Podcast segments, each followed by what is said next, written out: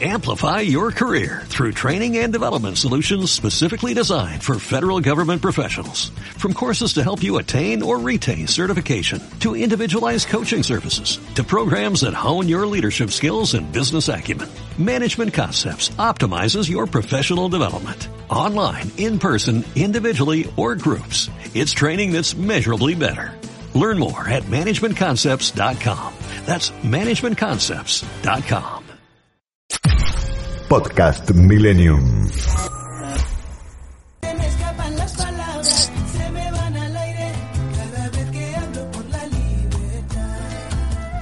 Muy buen mediodía de sábado para todos. Un sábado diferente para aquellos a los que les interesa la política o están enganchados con el devenir de las cosas de la política, porque en el día de hoy todas las fuerzas políticas van a ir cerrando sus listas para la competencia interna de las PASO y en las cuales se van a definir las listas definitivas de legisladores a los que vamos a votar en noviembre. ¿Es una jornada importante? Sí, claro que lo es. Aunque las preocupaciones de la mayor parte de la gente y de todos nosotros están puestas en general en otro lado, ¿no? Otro tipo de preocupaciones.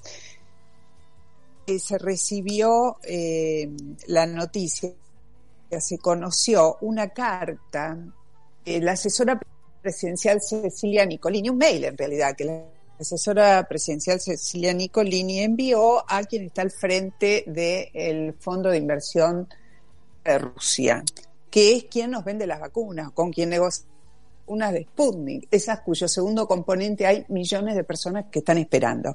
Bueno, eh, eh, muy conversado en las últimas horas. Nosotros hemos convocado a quien fue canciller de la Argentina, 719, que dicho sea, podría ser estar en alguna lista, pero ha confirmado, no vamos a hablar de esto. Cuente cómo se ve en lugar de, de la diplomacia esta carta tan Después podemos hablar de lo sanitario, pero desde la diplomacia. Buen día, Fori, ¿cómo está usted? ¿Qué tal, Mónica? No sé si me escucha bien. Sí, perfecto. Un audio pero ya está resuelto, por lo menos para mí.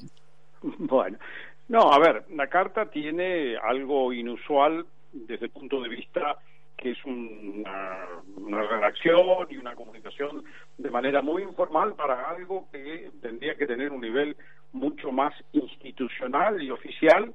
Eh, de algún modo, quien está involucrado acá es el gobierno argentino y el gobierno de Rusia. Eh, esta comunicación, de algún modo, transmite que hay como una especie de gran compromiso de la parte gubernamental nuestra de uh, apoyar el, o validar la vacuna de Sputnik y que en ese compromiso tendrían que haberlo hecho, haberse dado pasos mucho más concretos, nadie conoce claramente cuál es el contrato ni los términos de, de ese contrato, al mismo tiempo que la respuesta viene en lugar del propio fondo, que es todos los efectos como una parte privada de Rusia, si bien tiene grandes eh, canales de comunicación con eh, lo que el Kremlin, o sea, con las autoridades rusas, eh, al mismo tiempo la respuesta salió institucionalmente por el portavoz del gobierno ruso diciendo que, bueno, van a tratar de cumplir, pero que lo importante para ellos es abastecer el mercado interno ruso que está en este momento muy demandado por el proceso de vacunación en ese país. Entonces, hay como eh, elementos que desorientan. lo que Sí. Adelante, Mónica. No, es que no, no, la, la pregunta no me quiero superponer también, porque todos estamos así un poquito a la distancia, ¿no?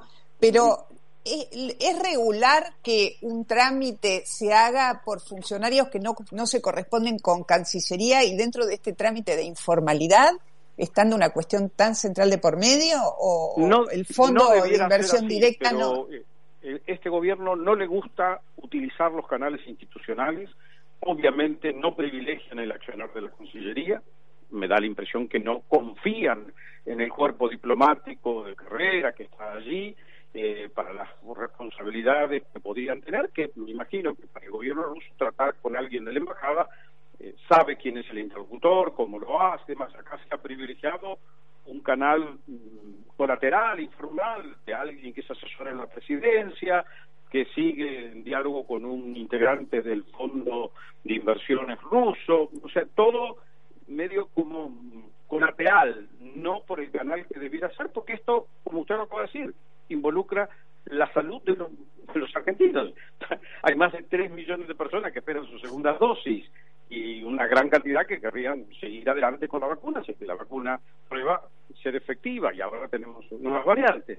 Pero, bueno, si faltó el rigor institucional que nos hubiera permitido estar en, seguridad en lo que estamos haciendo y al mismo tiempo muestra que se privilegiaron vías de conseguir vacunas por contactos gubernamentales, sea tanto con Rusia, sea con China, y no se siguió la vía de todas las otras compañías que habían estado operando acá en Argentina, como la Pfizer, que hizo todo su periodo de pruebas y demás aquí en nuestro país. Entonces, esto a todos los argentinos los tiene desorientados. En realidad la carta esta desnuda varias cosas. Una, una dificultad sanitaria concreta que es el, retraso ostensible del segundo componente de la Sputnik, un hecho particularmente grave cuando estamos en víspera de circulación comunitaria la, cepa delta. Que por otro lado, un, grado de informalidad eh, muy especial en el Estado eso de lo que usted nos venía hablando. Pero por otro lado también una, una opción como de índole, no sé si decir geopolítica o de bregar por los gobiernos que no son más afines o amigos. ¿Qué, qué se está expresando? ¿Hay una opción geopolítica? Claramente eh, se hizo así. Eh, el hecho que hay una parte del mail donde dice nosotros que nos comprometimos en sostener la vacuna, ahora estamos comprometidos gubernamentalmente, eh, eh ciertamente tiene una opción porque se prefirió la negociación de gobierno a gobierno, si bien quienes después intervienen no son exactamente los gobiernos. Estamos viendo acá, hay un fondo de inversiones ruso que es el que provee eh, la vacuna y a quien se le reclama el cumplimiento de ese envío. Eh, la verdad que tendríamos que haber buscado todas las vacunas que estuvieran en el mercado sin cortapisas de ninguna índole, porque hay algunos que dicen, bueno, pero los laboratorios no nos van a controlar. Eh, digamos, no nos controlan los laboratorios, no sé, americanos o europeos, pero nos controlan los laboratorios rusos o dependemos de los laboratorios chinos. Entonces, tendríamos que tener la sinceridad de decir, bien, necesitamos vacunas, además las estamos comprando, no nos las están regalando, salvo esta donación que ha hecho el gobierno de los Estados Unidos, muy sustantiva de las dosis de Moderna. Pero eh, estamos comprando, estamos pagando fortunas en movimiento de aviones para traer este, eh, estas vacunas que necesita la gente. Pero mm, eh, metemos, digamos, el diablo mete la cola en estos contratos o estos arreglos hechos colateralmente, que no se saben los términos, con, con gobiernos. Bueno, hay que hacerse cargo de lo que se está haciendo. estrictamente político, más allá de su condición de diplomático, porque es más que probable que integre una, una lista de legisladores, ojalá así sea. Eh, ¿Usted qué está viendo acá? Eh, ¿Una opción de índole política, una, una cosa ideológica, una eventualidad, posibilidad de negocios que nosotros no alcanzamos a ver? A ver, está claro que ha habido una opción con eh, un respaldo de quiero mm, privilegiar a aquellos que supuestamente son afines a mí. Rusia es una sociedad absolutamente capitalista y casi le diría descarnadamente capitalista, con un Estado central, o sea, no hay ni una sociedad socialista ni una sociedad comunista, hay una sociedad que sobrevive en un proceso de transformación después de la caída del muro de Berlín, como se dice, pero básicamente hoy es una sociedad férreamente capitalista. Y en el caso de las vacunas que hemos comprado a China también tienen un costo de mercado claro de quienes nos lo por alguna razón se torpedeó o se dificultó o se comprometió, se hizo todo tipo de, eh, de, gestiones para que no se avanzara con vacunas de Europa o con vacunas de los Estados Unidos, para que al final tuviéramos que recurrir con urgencia a esa, eh, a esa vacuna. Y en el, entretanto surgieron todas cosas raras, como la, lo que hicimos con AstraZeneca para ver si teníamos nosotros, junto con los mexicanos, a los que le mandábamos la sustancia, ellos lo envasaban, lo mandaban a Estados Unidos, toda una cosa harto complicada, donde al final nos llegó todo lo que pagamos, porque hemos pagado más del 60% de ese contrato y creo que estamos llegando al 25 30% de la provisión de esa vacuna y nunca se entendió por qué se metía el Ministerio de Salud, negociadores del Ministerio de Salud, del hombre que es un, empresario aquí en Argentina. Después empezamos ahora con esta nueva versión donde otro empresario de Argentina eh, produce la no sé, componente base de Sputnik, pero le sacamos los impuestos y hay una cantidad de gente que tiene otro tipo de actividades económicas y no pueden liberarse de impuestos. Entonces, todo esto sensación de desmanejo, que no tenemos claro hacia dónde queremos ir y es muy importante tener claro una nación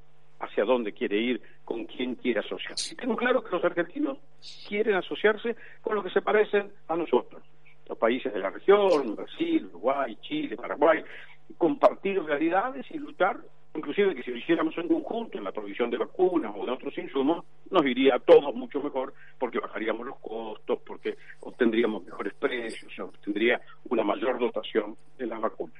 Pero eh, sí. sí.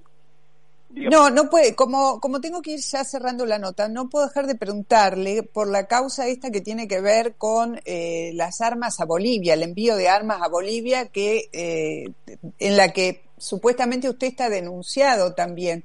¿Dónde se para en relación a este tema y qué grado de preocupación está generando en, el, en los funcionarios del gobierno que están siendo eh, denunciados por el actual gobierno de haber mandado a, a, otro país armas para contribuir en un supuesto golpe de Estado?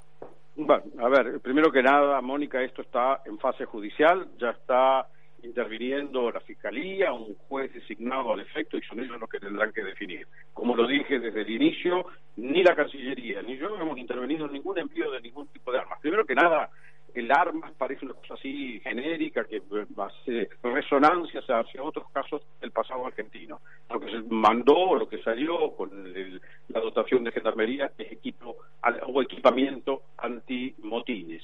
Pero como le digo, la Cancillería yo personalmente nunca hemos estado involucrados en nada de esto y lo que se está juzgando es un delito de contrabando eh, a Bolivia que da la sensación de un armado político para distraer la atención de otros temas que son realmente relevantes, como este que tenemos de las vacunas, como temas que hemos tenido de negociaciones de deuda de varios sectores, tanto de la nación como de varias provincias, el hecho de otro tema que estaba ahí en, andamiento en ese momento, que era la cuestión de la hidrovía para que es una cosa extraordinariamente importante para la producción argentina. O sea, hay muchos otros temas que tapamos con este tipo de noticias que son más que nada una construcción.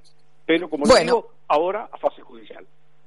Bueno, está, está muy bien. Muchas gracias por la conversación, Fori. Suerte en el día de hoy. Eh, esperamos que llegue hasta la noche y sea candidato a diputado por Santa Fe a las cero horas. bueno, vamos a vamos a esperar y acompañar en las transmisiones las novedades de este día. Hasta siempre. Eh, el, era Jorge Forí, canciller de la Nación entre el 17, entre 2017 y 2019 durante el gobierno de Macri. Hacemos una, una pausita y ya nos metemos en el tema de este día tan especial de cierre de listas con Graciela Romer. Tiempo de publicidad en Millennium. Guinea Auto, concesionario oficial Hyundai en Puerto Madero. Alicia Moro de Justo 1996. Teléfono 4315-4544. Entrega inmediata. Test drive disponible. Estacionamiento propio. Contamos con todos los protocolos para tu seguridad. Valorizamos tu usado al mejor precio del mercado. Tenemos más de 40 años de trayectoria. Compra seguro. Compra en Puerto Madero. Hyundai, una marca del Grupo Bavarian. ¡Wow! Sinovita, el alimento para mascotas de valor super premium a precio de un alimento común. Sinovita, desde hace 18 años directamente de fábrica a su casa. Sinovita se elabora todos los meses en la planta modelo de San Nicolás y por su ágil sistema de distribución directa es más fresco. 4717-0324 www.sinovita.com.ar. Mandanos un WhatsApp al 11 44 79 0258. La magia de este planeta está contenida en el agua. Hidratate. Tu cuerpo te lo pide. Agua mineral Antártica. Marolio le da sabor a tu vida. Marolio está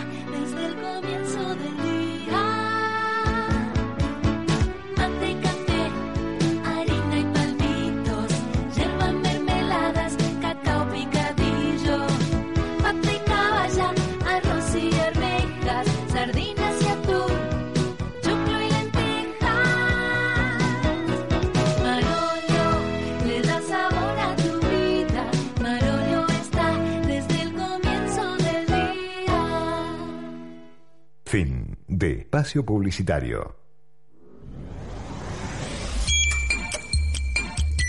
Millennium 106.7 Donde todo tiempo futuro, sin dudas, será mejor.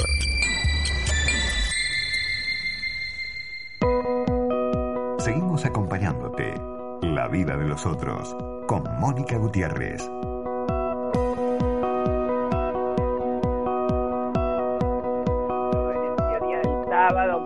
Nubladito, un poquito de sol, un montón de gente que está tensionada para ver si va a lograr su lugarcito en la lista. Eso es el tome de acá de la política, ¿no? Que es muy intenso.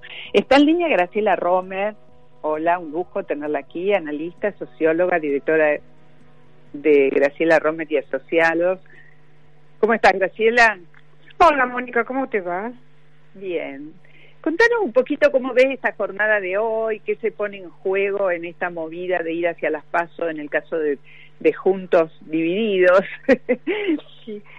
A mí, a mí me cuesta mucho, viste, pensar en el día a día, porque yo creo que Argentina y el, y el mundo está atravesando por una situación realmente complicada eh, y de una transición que no tiene de alguna manera una, una luz todavía clara, digamos, este, en, hacia adelante. Y esto no tiene que ver con la pandemia, tiene que ver, a mi modo de ver, poco tiene que ver con la respuesta que me gustaría darte.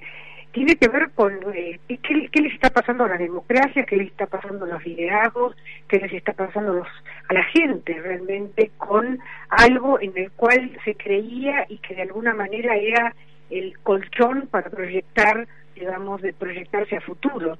Vos me preguntás ¿qué es lo que se está viviendo? Claramente lo que hay en la República Argentina hoy es también una crisis de liderazgo, ¿sí? Eh, y esta es la razón por la cual a mí hay, gente, digamos, que de alguna manera eh, ve con, negatividad, sobre todo la prensa, te diría yo, ve con, eh, negatividad la existencia de las pasos, digamos, y estas pasos especialmente, cuando, digamos, se ha profundizado tanto la grieta digamos, en el, en el, en el sistema político argentino y hay claramente dos coaliciones que están dominando, digamos, el mapa político actual. Entonces uno se pregunta, sobre todo desde eh, la oposición, cuál es la razón, la crítica que se le hace a la oposición, o sea, a, por el cambio, cuál es la razón por la cual, en vez de unirse para pelear contra, digamos, este, la otra parte de la orilla, digamos, eh, aparece esta puja no por las listas. Y yo creo que esto es positivo porque lo que está marcando también sobre todo en el caso del, radicalismo tan tan denostado por ciertos sectores es una búsqueda de identidad. Eh, y esta, esto tiene que ver también con el fraccionamiento, con las tribus internas, por llamarlo de alguna manera, que esto también, digamos, este, existe en la, en la coalición este, gobernante. Pero esto tiene que ver con la este, pérdida de liderazgo. Esto no le hubiera pasado a Alfonsín, no le pasó a Alfonsín, ¿sí? No le pasó pues. a Menem, no le... Sí, entonces, acá de lo que se trata es que hay un debilitamiento muy fuerte del sistema de partidos, hay un cuestionamiento fuerte, digamos, con el sistema democrático, que si querés después este, lo profundizamos, porque me parece que está sucediendo esto, eh, pero al mismo tiempo lo que hay al interior de las coaliciones, hoy el radicalismo lo que está intentando es no ser el, eh, el convidado de piedra, ¿sí? que fue durante, digamos, eh, tanto tiempo, ¿no?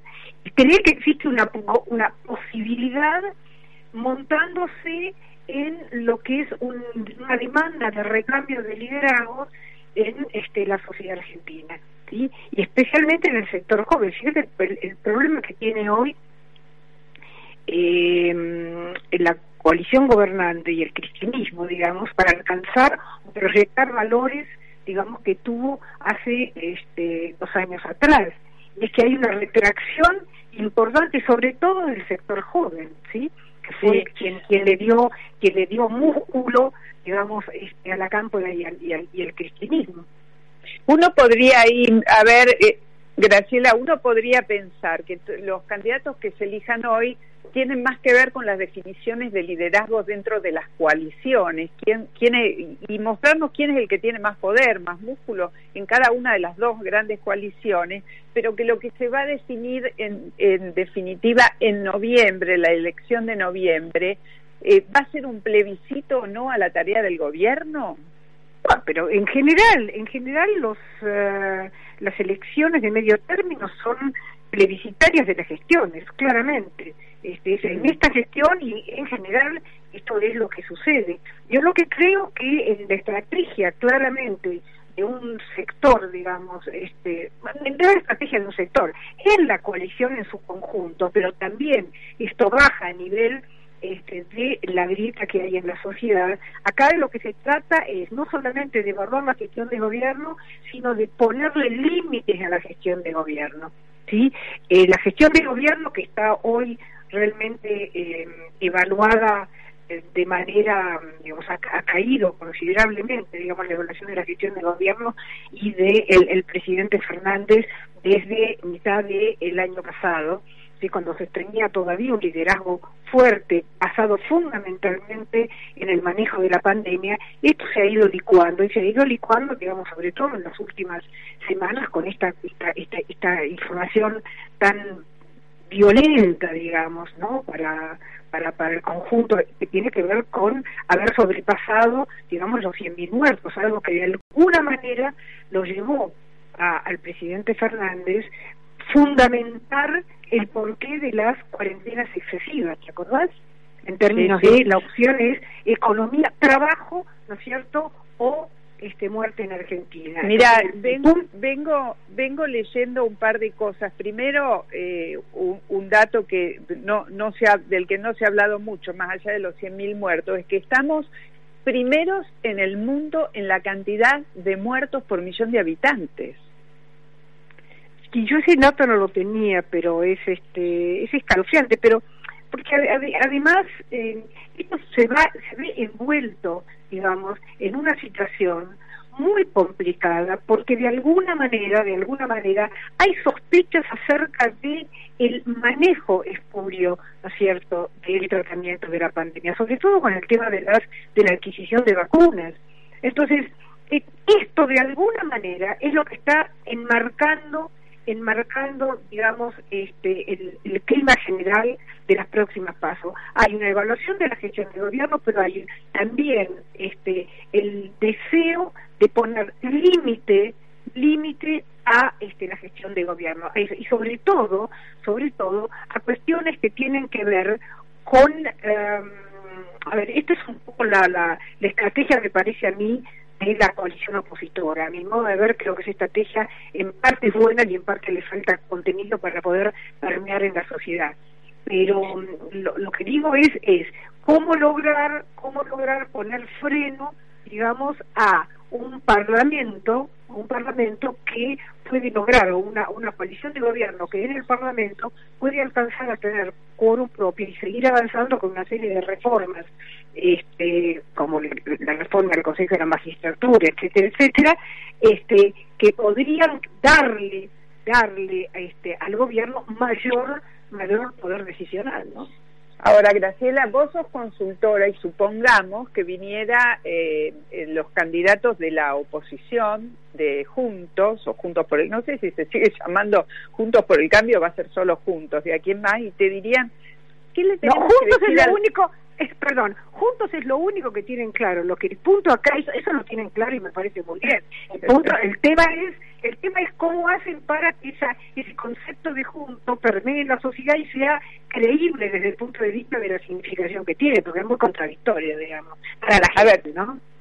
todos coincidimos, todos coincidimos en que la misión de la oposición ha sido en estos dos años la tarea poner algunos límites y necesitan más diputados, más legisladores para eh, parar a un, a un gobierno que es avasallante cuando quiere imponer sus, sus criterios más allá de sus propios problemas internos.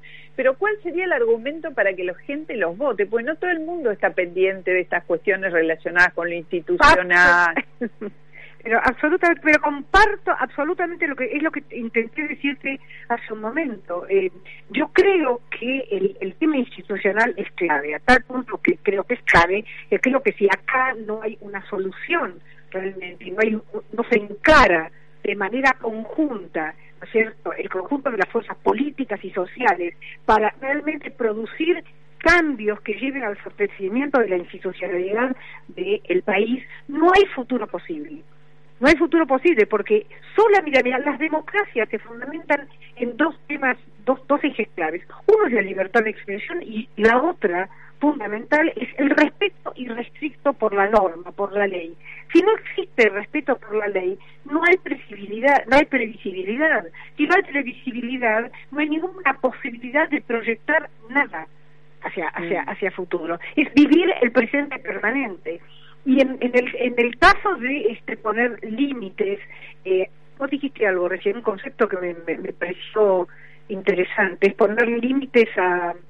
No dijiste avallazamiento, eh, no, bueno, a esa impronta tan potente que tiene este gobierno. Ah, ok.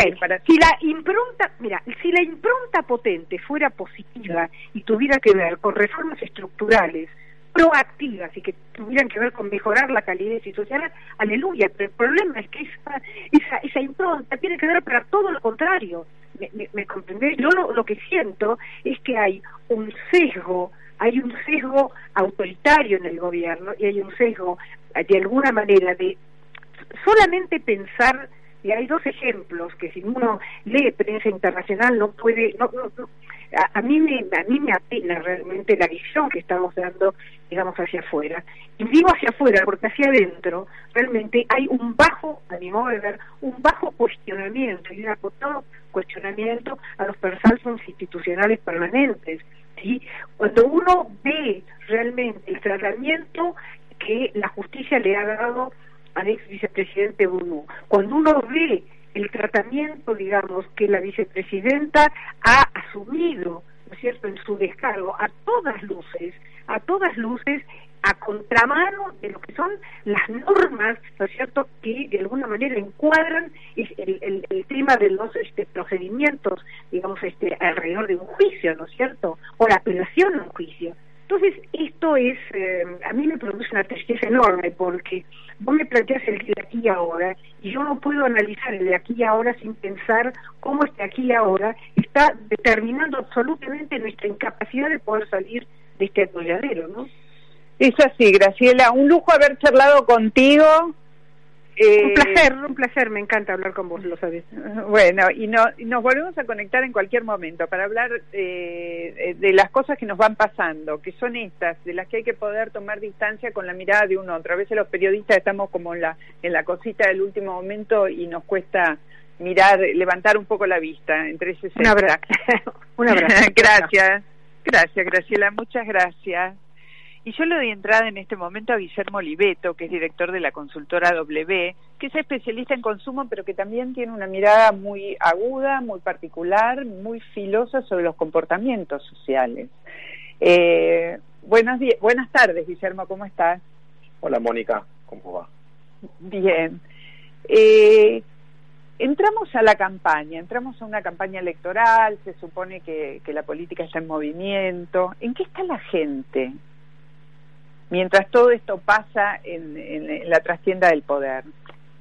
En sobrevivir, como puede, mm. en, un entorno de mucha... combina, ¿no? La angustia, el cansancio, el hastío y sobre todo la tristeza. Yo creo que este es un momento aún muy triste para la Argentina, por todo lo, para la Argentina y para el mundo, ¿no? Pero bueno, cada uno tiene que hacerse cargo de lo que le toca. Y donde se combinan eh, cinco dimensiones que transforman a, a este momento en único, yo digo que no se parece a nada, o sea, hay una crisis económica, social, política y a la vez sanitaria y emocional, ocurriendo cosas hacia el interior de los hogares eh, muy complejas de, la vida, de, lo profundamente humano, ¿no? De, conflictos, violencia, tensión, peleas, divorcios, depresiones, intentos de suicidio, jóvenes que, que, se quieren ir del país, digo, una cantidad de cosas que, que golpean muy fuerte el corazón de la gente. En líneas generales uno se ha preparado, se ha formado, sobre todo los que pertenecemos a, a, las camadas de adultos más grandes, eh, para proyectar, para tener proyectos, plazos, eh, cosas por delante, objetivos. Y la pandemia nos ha sacado de ese eje totalmente.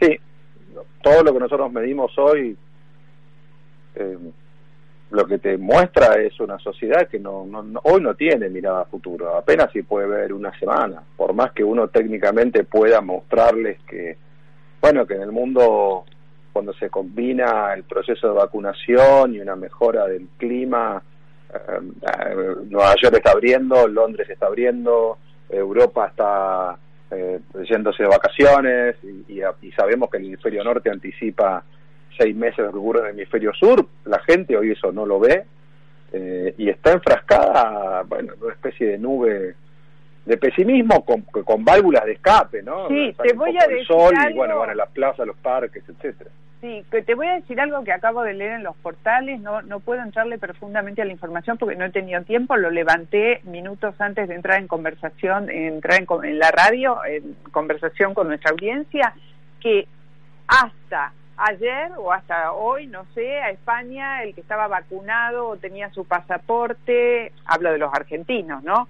El que tenía la doble dosis de las vacunas aprobadas en Europa o tenía su pasaporte podía entrar a España y, y, entrar y, moverse. Y ahora acabo de leer que vas a tener que hacer, viniendo de la Argentina, por lo menos 10 días de, de, ¿cómo se dice?, de cuarentena. De cuarentena lo que habla de nuestra situación, no, no solo de la de España.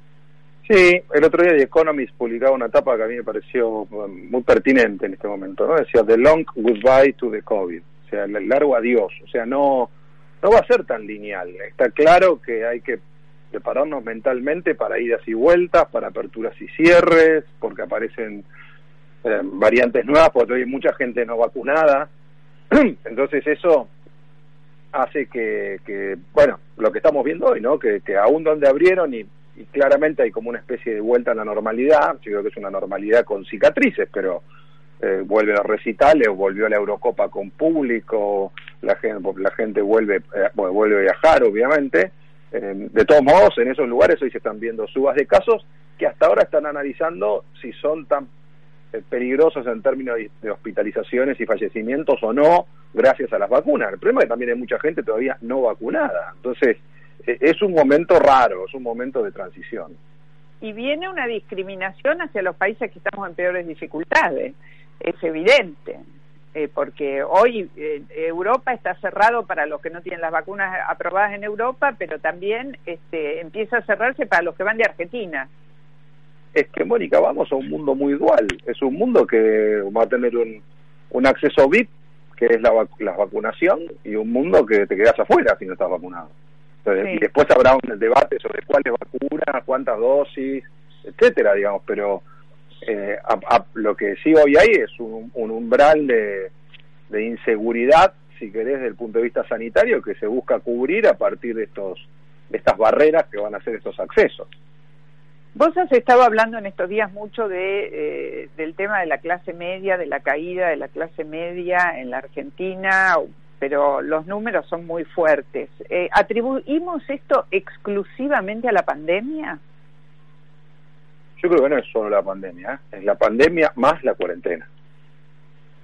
la pandemia es una situación global, la, la cuarentena fue una decisión política que la tomaron distintos países, prácticamente todos en el mundo, el tema fue la extensión. Entonces, creo que el gobierno mismo ha reconocido que se pasó de largo porque este año, con una situación epidemiológica igual o peor, hoy tenés todo abierto. Entonces está claro que fue un aprendizaje, que entiende que tampoco hay mucho más resto ni económico ni, ni emocional de parte de la gente para un encierro de esas características, como el del año pasado.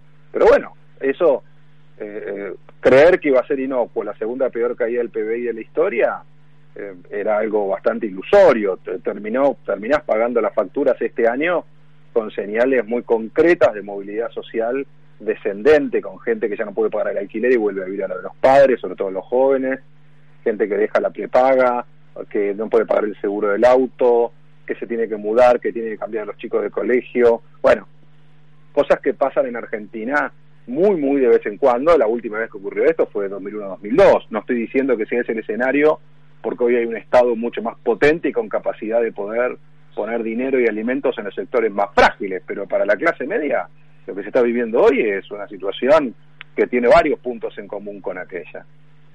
Ahora, esa, ese sector es el que quedó golpeadísimo, que es el que está entre el que tiene recursos como para ir adelante, no digo sostener su nivel de vida, bajándolo, pero manteniéndose dentro de una línea de flotación, y el que está sumergido. En el medio está una capa que, que no sé, que ha tenido que resignar demasiado. ¿Qué es lo que define eh, emocionalmente la condición de ser clase media? Si vos tenés que hacer un parámetro, ¿es solo el consumo? No, no, la clase media se define fundamentalmente por, por una conjunción de valores. Y te diría que el central ahí es la convicción de que la plata se gana trabajando, en base al mm. esfuerzo y en base a, a la posibilidad de lo que cada uno puede lograr en un, en un entorno de autonomía, ¿no? Es decir, yo no dependo de nadie, dependo de mí. Eh, y eso es algo muy intrínseco a la clase media que el año pasado se vio golpeado porque mucha gente justamente no pudo trabajar. Bueno, sí, tal cual. Es la, la, los, los intendentes de Gran Buenos Aires decían el nuevo pobre COVID, aquel que no está en los radares del asistencialismo, ni quiere estar, ni le interesa estar, pero que tuvo que salir a pedir para comer a sus intendentes. Sí, y eso es muy doloroso porque, porque digamos, si vos te caíste porque, bueno, porque te fue mal, porque... Ahora, es una situación, ¿no? Ahora, si vos te caíste porque ni siquiera pudiste dar la pelea en el ring, es doblemente eh, duro, porque es como una situación de enorme impotencia. Y esto fue lo que mucha gente sintió el año pasado. Por lo menos déjame déjame abrir y ver si, si puedo vender algo. Ahora, ningún negocio está preparado para estar cerrado siete meses o seis meses. Ahora, fíjate vos que vos hablas de una conjunción de valores y pones uno central que es la posibilidad de trabajar y la convicción de que yo, yo pertenezco por lo menos al target generacional y económico de aquellos que dijeron, si estudias y trabajas salís adelante. Si no, no, no hay otra manera de pararse en la vida que no sea trabajando y en la medida de lo posible preparándose para ese trabajo a través del estudio. Pero fíjate vos que además de esta imposibilidad de trabajar, ha aparecido señales de esto de la meritocracia, ¿no? Con la que nos bombardearon la cabeza y nos bombardean todo el tiempo. Eh, eh, ese eh, es también una señal que juega para atrás a ese conjunto de valores. Sí, sí, pero yo dudo mucho que, dudo mucho, a ver, te digo por todo lo que nosotros medimos, eh, habrá alguna, algún segmento de la población que, que crea en eso, digamos, en la idea de que no es a través del mérito, pero la gran mayoría de, de los argentinos sigue creyendo en eso. Digamos, después podemos discutir eh, eh, cómo se atiende la fragilidad o cómo se atiende a aquellos que no tuvieron la oportunidad, que es una cuestión distinta y hoy hay una conciencia en la sociedad de eh, no, no se puede hacer la vista gorda frente a una a una cuestión eh, creciente en, cantidad de personas que no tienen acceso, que no tienen posibilidades y que, y que han quedado en las distintas crisis de la Argentina a la vera del camino. Pero eso no quiere decir que se haya perdido esta idea de eh, que corresponde eh, mayor premio a quien hace un mayor esfuerzo, ¿no? me parece que eso es el motor del progreso. Yo he, he escuchado eh, ciertas tensiones y ciertas fracturas en sectores bajos, bajitos, entre el que trabaja y sigue creyendo que el trabajo y el que aquel que, bueno, en definitiva se acomodó, que me dé el Estado lo que se pueda frente a esta adversidad. ¿Vos crees que hay fracturas en los sectores sociales más bajos en relación a este concepto central que es el del trabajo o no necesariamente? No, sí lo hay. Sí lo hay, eh, te diría casi donde hay más enojo.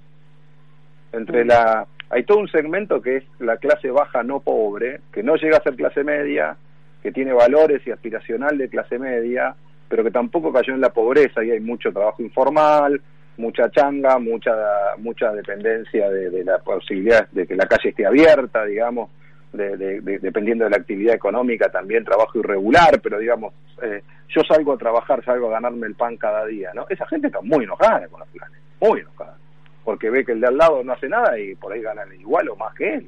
Mm. Entonces, te diría que eso es contrafáctico, ¿no? Pero hay bastante más enojo que lo que puede ver alguien de la clase alta y dice, bueno, está bien, es comprensible, etcétera. ¿Vos crees que esta, esta, esta imagen asistencial que en una emergencia, yo considero como vos que, que hay que sostener la asistencia porque hay sectores que realmente no, no tienen chance alguna de sobrevivir sin asistencia social. Pero vos crees que esta sensación de miedo, de vulnerabilidad, de desconcierto, de falta de certidumbres va a pesar mucho a la hora de decir, bueno, voto al que me garantice esto? No lo sé, Mónica, yo creo que esta elección es improyectable, eh, porque hay una, una cantidad de componentes emocionales que es muy difícil de medir de qué manera van a interrelacionarse y afectar el, el humor de quien vaya a votar ese día. Creo que dado que este no es un momento normal, eh, en un punto uno podría esperar una elección que tampoco fuera normal. Eh, entonces, me parece que lo que lo que está flotando en el ambiente, bueno, eh, es una una idea de cómo, cómo salimos de acá, ¿no? Y, quién nos saca de acá y, habrá que ver en ese sentido dónde la sociedad entiende que, que está el camino de la solución, pero yo no, no sé si necesariamente alguien que tenga hoy un asistencialismo, digamos, de alguna manera, eh, solo por proteger eso hay un voto ahí asegurado. ¿no? no estaría tan seguro, uno podría tener, podría haber tendencias, podría haber mayorías y demás, pero eh, por lo menos no tendría un análisis tan lineal de que todos los que están, por decirlo de alguna manera muy concreta, cobrando un plan, piensan exactamente lo mismo. Entre el miedo y la esperanza, ¿qué tensiona más en este momento? Hoy pesa mucho más el miedo. Mm. Hoy pesa mucho más el miedo, el miedo a, a, estas múltiples cuestiones, ¿no? El miedo, por supuesto, sanitario, mucha gente que por más que esté abierto no quiere salir porque tiene miedo de contagiarse, o que cuando lo hace está muy paranoica y, con bastante razón, el miedo a la situación, a lo que sea, a lo que suceda con la situación laboral, el miedo a la situación económica general. Eh, yo creo que de todas maneras hay que distinguir algo que plantea Terry Eggleton y le he citado en una de mis columnas eh, en, un, en un libro de él que se llama Esperanza sin optimismo. El optimismo es una banalidad porque en definitiva, bueno, todo va a andar bien porque sí, bueno, no sirve para nada. Ahora, la esperanza es una cosa mucho más profunda que es eh, deseo más expectativa, o sea, tengo ganas de y quiero llegar hasta ahí. Bueno, eso ya combinado exige la acción, exige el compromiso, exige hacer algo para para poder concretar ese recorrido. Y ahí sí es mucho más interesante. Entonces yo creo que la salida es recuperar la esperanza, pero bueno, hoy por, por ahora eh, pregna mucho más el, el miedo. Creo que en algún momento cuando esto empiece a, a mainar, digamos, cuando estemos empezando a, a tener una situación epidemiológica mejor, vayan bajando las, los fallecimientos y los contagios y demás, y esté el clima mejor, hasta allá por septiembre, octubre, deberíamos empezar a tener un, un, mix diferente entre miedo y esperanza. Por ahora, el miedo es dominante. Bueno, yo te agradezco mucho que hayas tenido esta conversación, eh, realmente tomando un poquito de distancia de la coyuntura hoy con nosotros. Guillermo, es muy útil ponernos a pensar juntos acerca de las cosas que nos están pasando porque de alguna manera nos ayudan a sobrellevar este momento de incertidumbre a todos, a cada uno de nosotros, a cada uno en su ley, ¿no? Y en su momento. Bueno, Mónica, muchas gracias. Un placer. Gracias, hasta cualquier momento. El que hablaba era Guillermo, eh, es Guillermo Oliveto, eh, titular de la consultora W. Eh, bueno, hoy les decía, es un día marcado por la política, de todas maneras, yo quiero que más allá de todo este debate que hay en torno de la carta de Cecilia Nicolini, del debate político en torno de la carta, nos pongamos a pensar en los aspectos sanitarios que hay detrás de esta carta, que me parecen más importantes en este momento que la cuestión política, y que pensemos que la pandemia no terminó, no está tan cerca la puerta de salida como dijo el presidente. Lamento dar esta, esta noticia que para muchos es mala. Los, periodistas estamos más preparados para dar malas que buenas noticias, tal vez porque hay más noticias malas que buenas. Eh, la buena noticia es que se va a emplear la vacuna de Moderna para los chicos de entre 12 y 17 años. Ahí se demanda una aplicación muy pensada, muy estratégica. ¿Qué hacer con esos 3 millones y medio de vacunas para aplicarlas bien? Van a, van a sobrar algunas una vez que se inmunice a los chicos, a los menores, a los adolescentes, arrancando por los de las comorbilidades. Pero todos y cada uno de nosotros vamos a tener que estar atentos al cuidado de nuestra salud y de los que tenemos al lado porque en la medida en que cada uno se cuide, todos vamos a estar más cuidados. Eh, la responsabilidad individual, más allá de todos los mensajes políticos contradictorios o un poco optimistas, no necesariamente esperanzadores, que estamos recibiendo desde el poder. Eh, nos despedimos de ustedes. Gracias, Mariano Miraglia, por estar en la producción. Gracias, Marcelo Churba. Y, muchas gracias a Alejandra Lescarboura, que hoy estuvo en la operación técnica. Hasta el sábado, chao. No nos dejen. Podcast Millennium. Amplify your career through training and development solutions specifically designed for federal government professionals. From courses to help you attain or retain certification, to individualized coaching services, to programs that hone your leadership skills and business acumen, Management Concepts optimizes your professional development. Online, in person, individually, or groups. It's training that's measurably better. Learn more at managementconcepts.com. That's managementconcepts.com.